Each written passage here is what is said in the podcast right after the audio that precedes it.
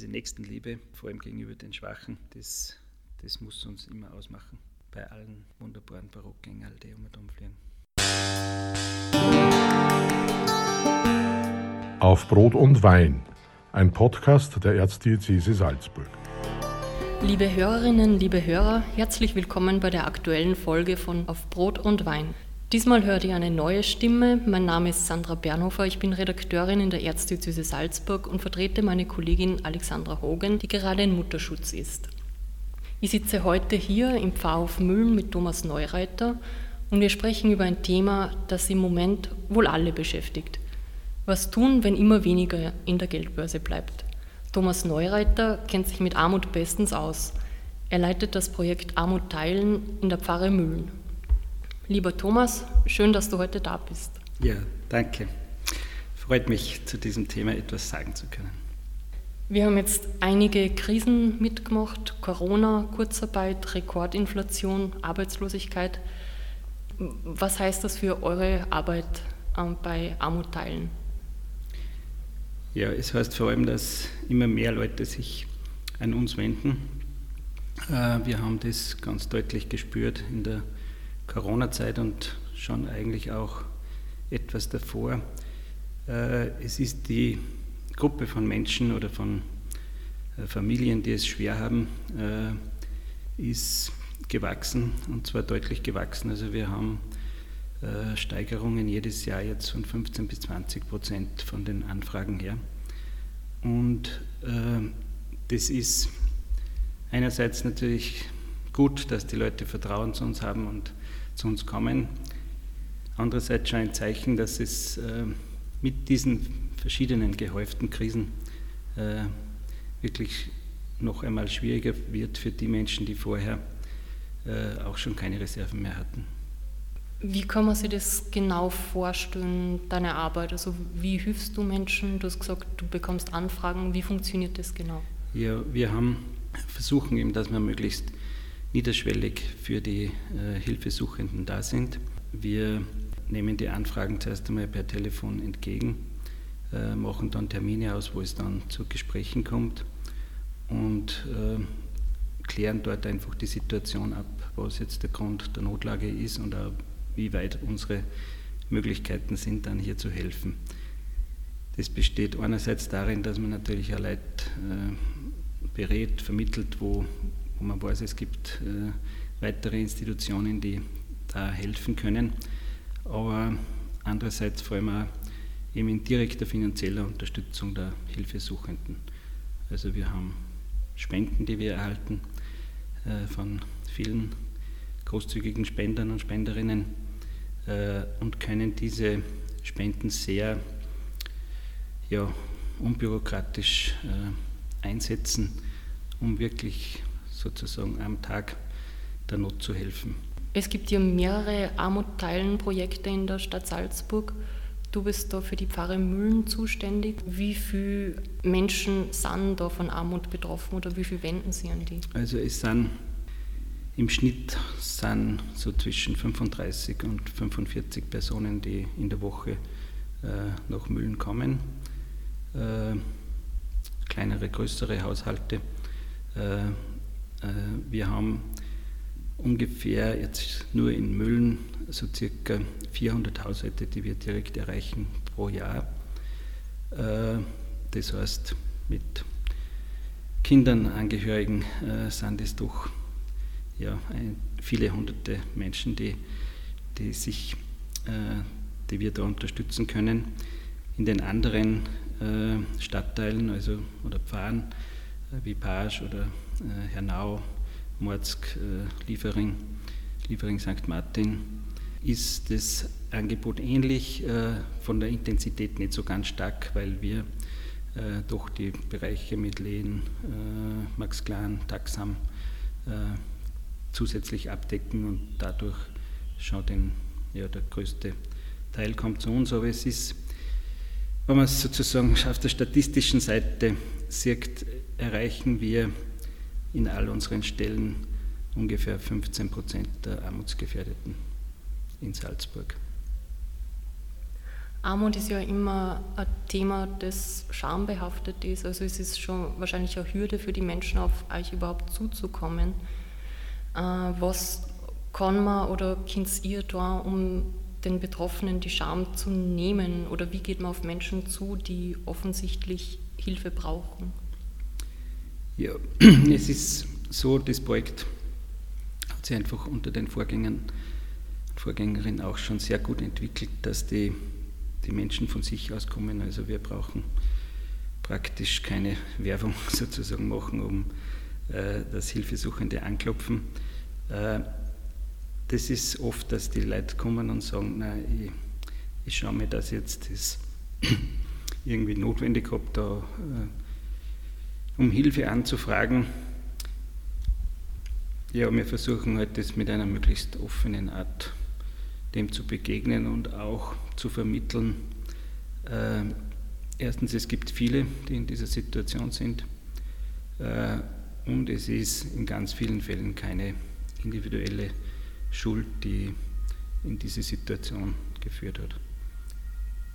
Es bleibt schambehaftet, es ist, ja, keiner ist gern warm. Wenn ich jetzt als Privatperson merke, meinem Nachbarn geht es nicht gut. Ähm, was sind da Tipps für die, dass man da auf die Menschen zugeht? Also ich glaube, dass es sehr gut ist, wenn man das Thema anspricht. Äh, das betrifft vor allem auch mitbetroffene Kinder. Äh, äh, wenn man irgendwie im Freundeskreis oder eben in, in der Schulumgebung merkt, dass Kinder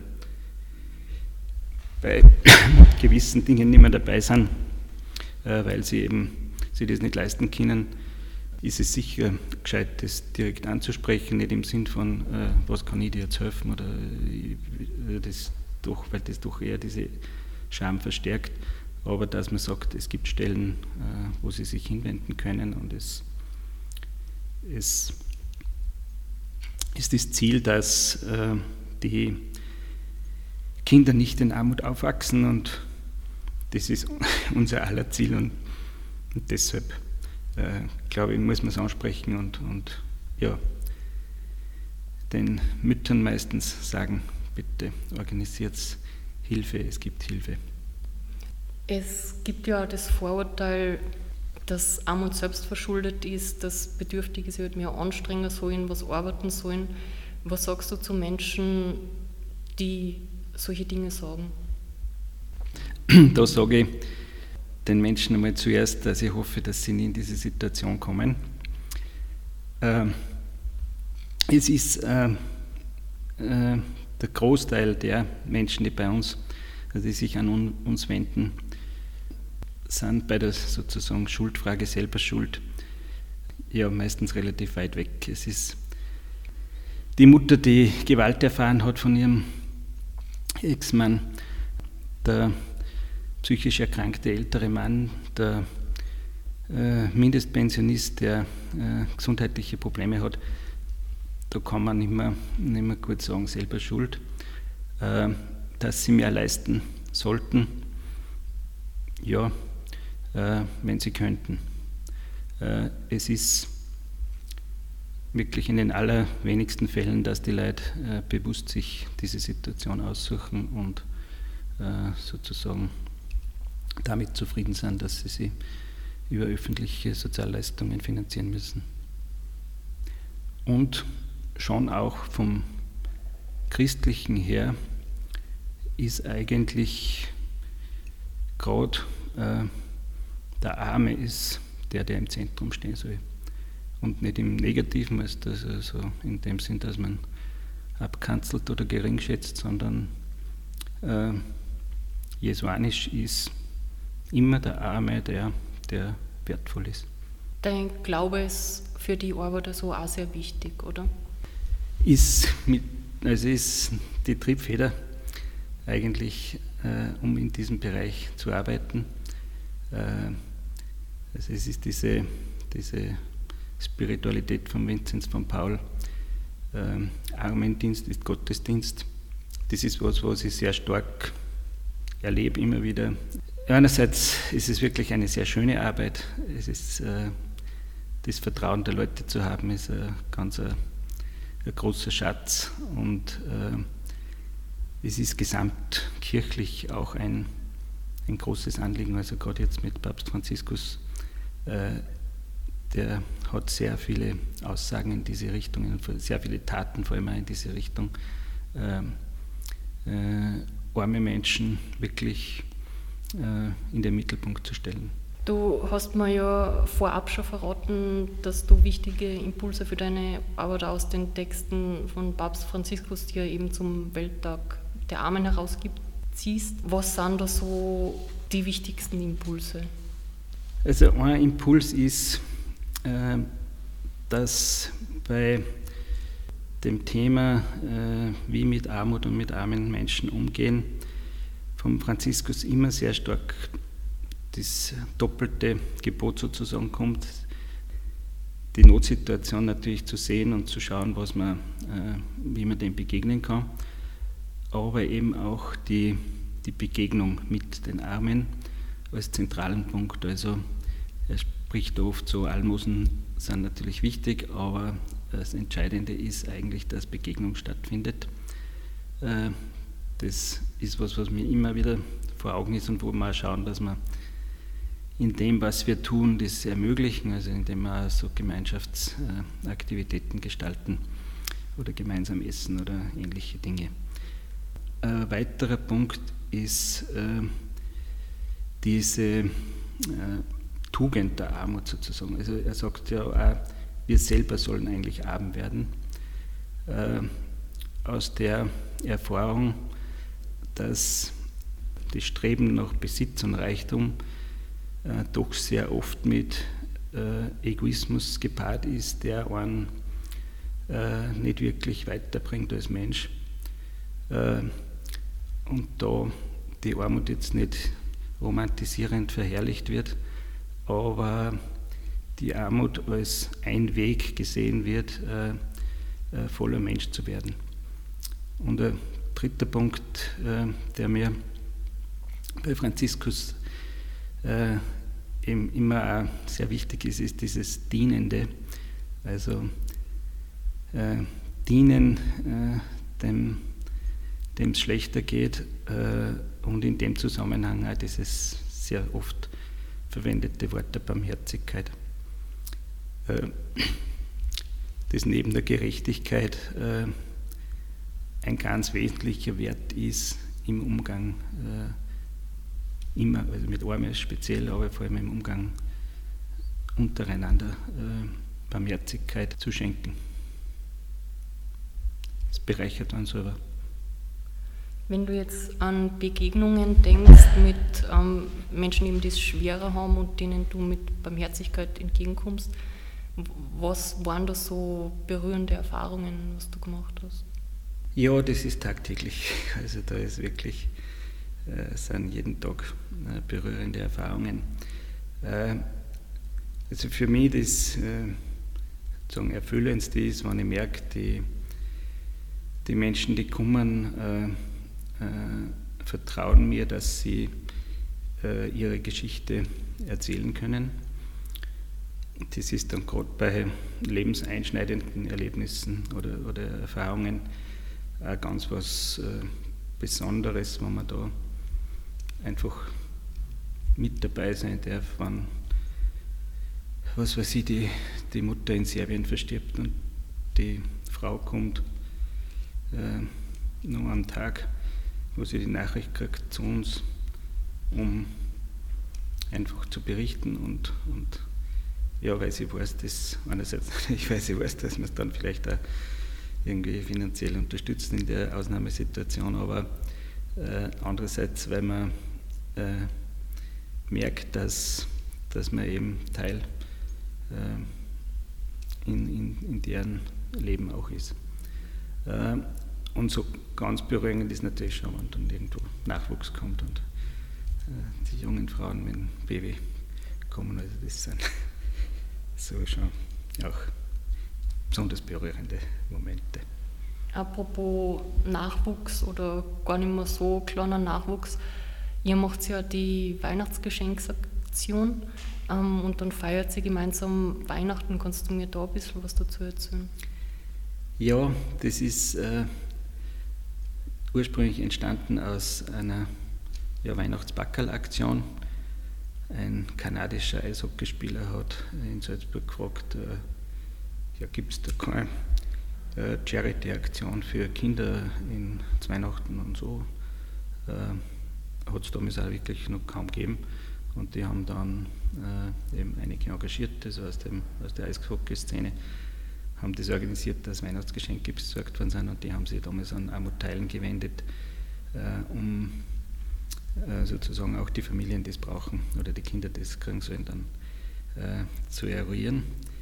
Und äh, das hat sich immer weiterentwickelt. Wir haben mittlerweile ja, um die 150 Kinder, die zu dieser Aktion dann kommen und wir haben immer versucht, dass wir das in einen guten Rahmen einbinden und vorher jetzt seit neuestem Zeit so viel sind, äh, haben wir im Saal nicht mehr Platz machen in der Kirche die weihnachtliche Feier, wo eben auf sehr originelle Weise immer versucht wird, dass man die verschiedenen Kulturen, die da anwesend sind und die verschiedenen Altersgruppen und die verschiedenen Herkünfte äh, wirklich auch für das Weihnachtsfest äh, einstimmen, vor allem die Kinder. Und das ja, ist, ist sind sehr berührende äh, Momente. Äh, letztes Jahr haben wir zum Beispiel die Weihnachtsgeschichte äh, in der taubstummen Sprache vorgetragen. Äh, die war äh, dadurch, mit dann spielerischen Elementen, war letztlich wieder für alle verständlich, egal was für Sprache die Kinder wirklich gesprochen haben oder was die Eltern für eine Herkunft Herkunftsnationalitäten gehabt haben. Äh, das ist dann ja zuerst wirklich schöne, innige Feier. Und dann noch Krippeschauen natürlich mit Pater Franz. Und äh, dann gibt es die große Geschenksverteilung, das sind lauter ausgesuchte Geschenke, also wo die Kinder sich was Bestimmtes gewünscht haben. Und dann äh, eben von sehr vielen Freiwilligen da die Geschenke organisiert werden. Und ja, dann ist schon tumultartig, bis dann alle Backeln vergeben sind. Aber ist für mich immer also der, der wirkliche Einstieg ins, in die Weihnachtsfeiertage dann. Unser Podcast heißt ja auf Brot und Wein ähm, und wir haben da einen Weißwein vor uns stehen, ähm, den du mitgebracht hast. Was für einen besonderen Bezug hast du denn zu diesem Wein? Äh, ich habe einen ganz einfachen Wein ausgesucht. Das ist äh, also aus dem Wagram, äh, niederösterreichischer junger Weißwein, nennt sie Primera, von einem äh, Weingut, äh, mit dem ich schon jahrzehntelang in Verbindung bin. Äh, und soll ein bisschen ausdrücken, dass, äh, ja, dass die Freuden des Lebens auch nicht zu kurz kommen sollen. Der Wein als ja, als Teil der Gesellschaft und, und Geselligkeit äh, spendet äh, der Wein so einen biblischen, die Frucht der menschlichen Arbeit. Äh, ich kenne den Weinbauern bzw. seinen Vater und seinen Sohn, äh, wie die diesen Betrieb sehr äh, ja, engagiert äh, schon über Generationen führen und denen kaufe ich gerne den Wein ab und ich trinke ihn gern.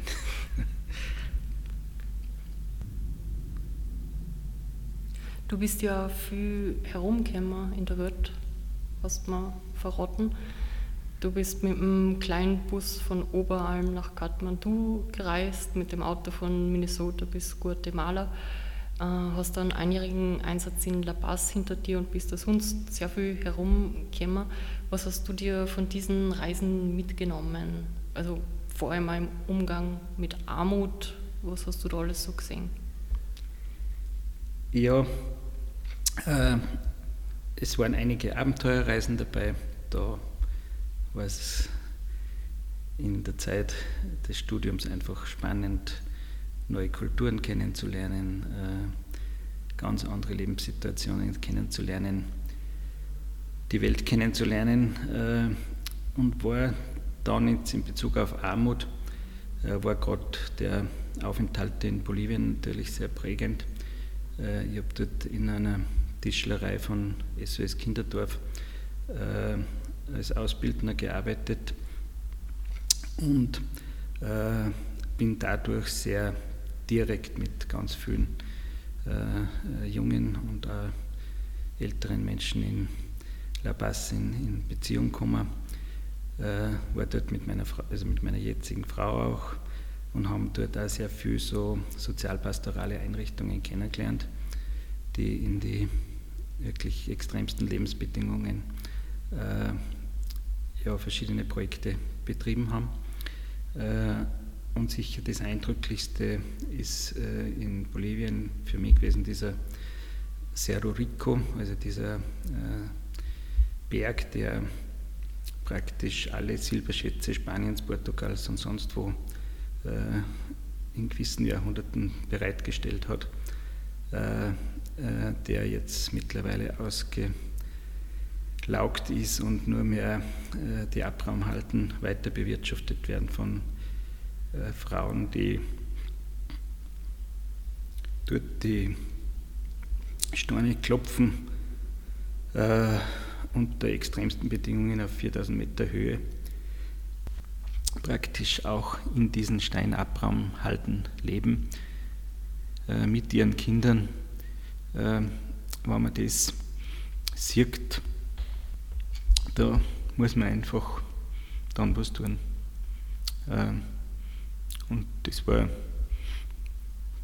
damals halt dieser Einsatz äh, für die Jugendlichen in der Tischlerei, aber dann schon in der Folge auch in Österreich äh, bei den verschiedenen Aktivitäten, die natürlich lange nicht so dramatisch das äh, Elend darstellen, aber ja, schlussendlich mit dem Punkt auch bei Armut teilen. Äh, es gibt in unserer reichen Stadt Salzburg auch ganz schwierigste Lebensbedingungen und äh, das hat mich sicher sehr geprägt, äh, dass ich auch im Ausland äh, gesehen habe, äh, auf der Welt äh, gibt es viel zu tun. Du sagst, es gibt da in einer reichen Stadt wie Salzburg viel zum Tor und es ist ja sehr schön, dass es Initiativen gibt wie Armut teilen. Aber was würdest du wünschen von, von staatlicher Seite? Also braucht es da irgendwelche Regelungen? Was braucht es da? Ja, es ist in Salzburg ist die, das Sozialsystem, so wie in ganz Österreich, relativ gut ausgebaut. Also wir können äh, sehr froh sein, dass viele Errungenschaften sich durchgesetzt haben, äh, um gewisse Risiken abzufedern. Äh, es gibt allerdings Bereiche, die, äh, wo es auch Verschlechterungen in den letzten Jahren gegeben hat. Und da wünschen wir schon, dass manches repariert wird. Also gerade diese, dieses neue Sozialunterstützungsgesetz, das eben notwendig war von den Vorgaben des Bundes, äh, hat schon nur einmal bestimmte Einzelfälle wirklich existenziell nur einmal mehr bedroht. Da gilt es darum, im Kleinen zu wirken. Großes Thema in Salzburg ist die Wohnungssituation. Also da wünsche mir, dass die Politik noch viel aktiver wird, um, um günstigen Wohnraum, wie auch immer, zu ermöglichen. Und jetzt natürlich ganz aktuell dieses Thema der, der steigenden Preise, äh, gerade bei Lebensmitteln und Grundnahrungsmitteln. Das ist Aufgabe von Politik und somit von uns allen, dass wir da das dem gegensteuern und vor allem auch die Gruppen, die, die dadurch existenziell bedroht sind, äh, äh, wirklich äh, Unterstützungsangebote macht. Also da äh, heute meine Frau Vormittag äh, hat gesagt, jetzt muss ich sogar beim Salat schon schauen. Hat früher, weiß ich nicht, im Discounter 40, 50, 60 Cent kostet, kriegst praktisch nicht mehr unter einem Euro. Äh, das ist für einen Großteil der Haushalte verkraftbar. Aber wenn die Gesamtsumme für Lebensmittel, was weiß ich, für alleinstehende Person bei weiß ich nicht, wahrscheinlich 200, 250 Euro im Monat liegt, samt Hygieneartikel, äh, dann merkt man das einfach wirklich bei jedem Euro. Und da, das glaube ich, ist, das braucht Entlastung. Und das darf eben auch nicht nur über, über die Löhne gehen, äh, sondern muss bei den Sozialleistungen auch äh, ankommen. Und dass die Sozialhilfe seit Jahren überhaupt nicht mehr der Inflation entspricht, äh, ja, das kann man ändern. Glaubst du, Kirche könnte nur mehr tun? Also die Botschaft Jesu ist ja, liebe deinen Nächsten, Arme sind genauso viel wert wie Reiche. Wenn man jetzt aber in eine Kirche reingeht, ist da oft sehr viel Prunk und Gold. Wie lässt sich das für die vereinbaren? Ich glaube, dass man dass es nicht in, in Konkurrenz äh, sehen darf. Äh, reiche Kirche im Sinn von äh, prunkvollen Gebäuden äh, und äh, Dienst an den Armen, sondern eben wie schon vom Vinzenz von Paul gesagt habe, äh, Armendienst ist Gottesdienst. Es, ist, es geht um diese Verbindung, dass wir äh, als Kirche wissen, wir können nur dann vollständig äh, dem Auftrag Jesu sozusagen gerecht werden, wenn wir äh, das Soziale, das Diakonale nicht vergessen. Bei allen, aller Wichtigkeit von schönen Feiern, von Sakramenten, von äh, äh Verkündigung, aber diese, dieses, äh, diese Nächstenliebe äh, und vor allem gegenüber den Schwachen, das das muss uns immer ausmachen. Bei allen wunderbaren Barockgängern, die um und fliegen. Danke dir. Ähm, ich würde das Gespräch dann mit einem kurzen Wordrap beenden. Also es gibt immer zwei Optionen zur Auswahl. Du wählst eine und sagst kurz was dazu. Mhm. Okay. Am Sonntag ausschlafen oder in die Kirche gehen? Ausschlafen, wenn man am Samstag vor Abend geht.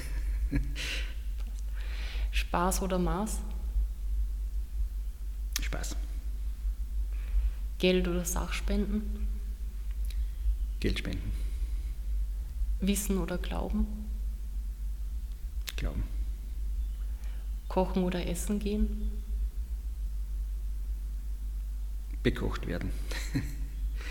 Altes Testament oder Neues Testament? Altes und Neues. Ostern oder Weihnachten? Ostern.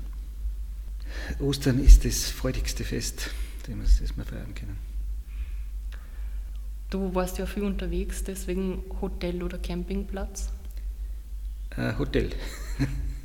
War das mal anders? Äh, auch, aber selbst in Bolivien waren es billigste Hotels, aber ich bin kein so großer Camper. Gutes tun und darüber sprechen oder lieber schweigen? darüber sprechen. Gemeinsam oder allein? Gemeinsam. Franziskus oder Benedikt? Äh, Franziskus. Er motiviert mich in meinem Tun noch mehr als Benedikt. Passt. Dann sage ich vielen Dank für das Gespräch. Ja, danke auch. Das war Auf Brot und Wein, ein Podcast der Erzdiözese Salzburg.